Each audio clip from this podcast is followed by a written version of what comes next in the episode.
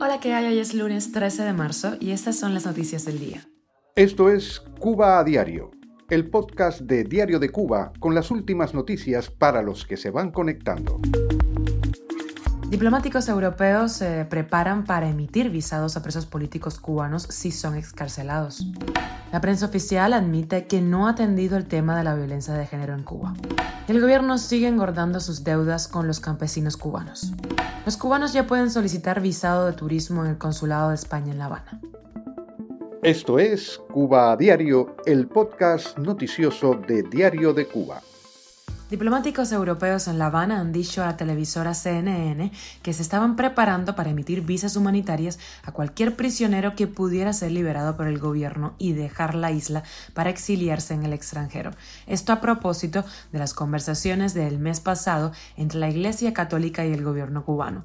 Los diplomáticos advirtieron que no estaba claro cuántos prisioneros, si es que había alguno, serían liberados. Los funcionarios cubanos no respondieron a la solicitud de la CNN para comentar sobre las negociaciones para la liberación de los prisioneros.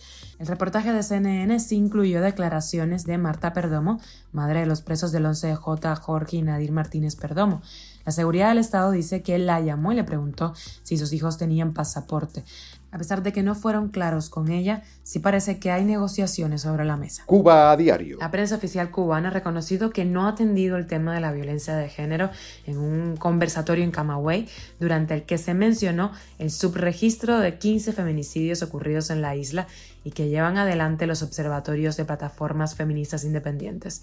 Esto ocurrió en Camagüey el viernes como parte de las actividades por la jornada de la prensa en Camagüey y la Feria Internacional del Libro.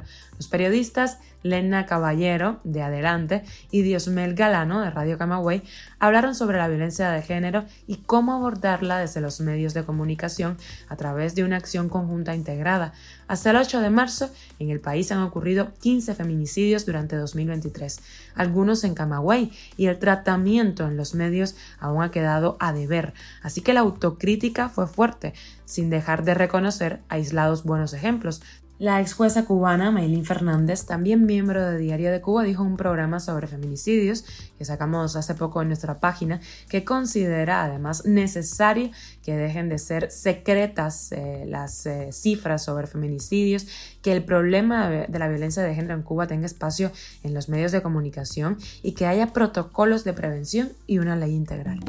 El campesino y tuitero cubano Leonel Capote denunció que las estatales Acopio y la empresa agropecuaria le debe a su cooperativa ubicada en Guira de Melena, en Artemisa, 8 millones de pesos. Más de 20 campesinos desde el mes de diciembre esperan por pagos que en marzo siguen sin saldarse.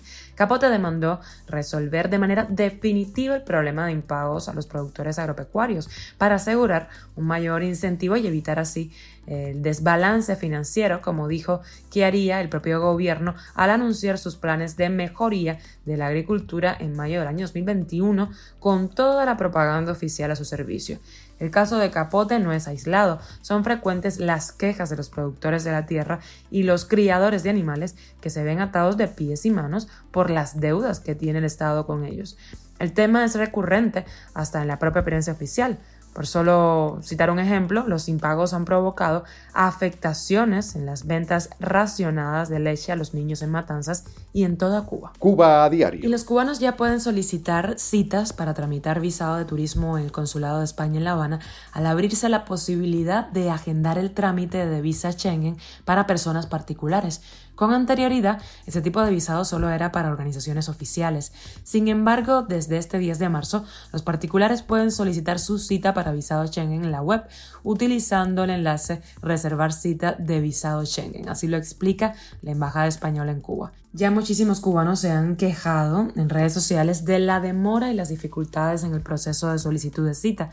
Si estás interesado en comenzar tu solicitud, estos son los requisitos. Formulario de solicitud de visado Schengen, fotografía reciente, tamaño carné, pasaporte válido y en vigor, seguro médico del viaje, abono de la tasa de visado y documentos que acrediten el motivo del viaje y las condiciones de la estancia, la disponibilidad de medios económicos suficientes y que permitan establecer la intención del solicitante de abandonar el espacio Schengen antes de la caducidad de este visado. Y como noticia extra, viajamos hacia Nicaragua. Daniel Ortega ordenó la ruptura de las relaciones diplomáticas con la Santa Sede del Vaticano, unas horas después de publicarse declaraciones del Papa Francisco, quien calificó como una dictadura grosera al gobierno de Nicaragua. Así lo publicó el diario Confidencial. Ortega y Murillo ponen fin así a un vínculo diplomático de al menos 115 años.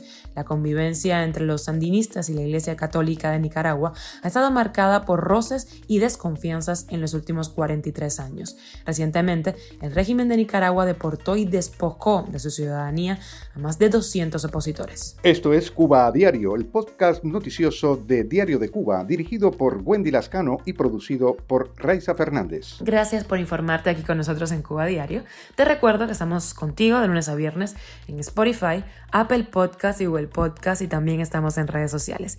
Yo soy Wendy Lascano y te mando un beso enorme. Que tengas un feliz lunes.